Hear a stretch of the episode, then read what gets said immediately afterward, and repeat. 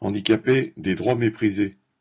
Le Comité européen des droits sociaux, CEDS, une institution du Conseil de l'Europe qui regroupe quarante-six États, vient de rendre publique une décision mettant en cause le gouvernement français en tant que responsable de la violation des droits des personnes en situation de handicap. Dans une réclamation déposée en 2018 devant la CEDS, deux associations dénonçaient le non-respect du droit des personnes handicapées à mener une vie indépendante au sein de la communauté, à l'intégration sociale.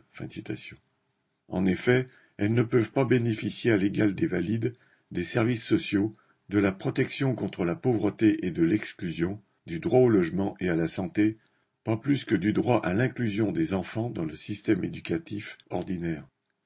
Il s'agit bien d'une discrimination qui ne découle pas seulement du handicap lui-même, mais de la difficulté d'accès aux aides financières, du montant insuffisant de l'allocation adulte handicapé, de l'inaccessibilité de nombreux bâtiments et installations, transports publics, de logements adaptés à des prix raisonnables. Le CEDS cite notamment le manque de structures d'accueil adaptées et le faible nombre de places proposées, ce qui contraint les parents de jeunes adultes handicapés à chercher, si elles le peuvent, des établissements en Belgique et à s'y rendre au prix de longs déplacements.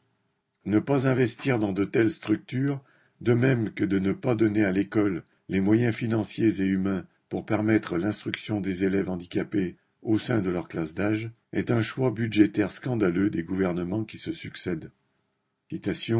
Promouvoir ainsi une société plus inclusive, fraternelle et solidaire, fin citation, était en 2022 une promesse du président candidat Macron. Un mensonge de plus.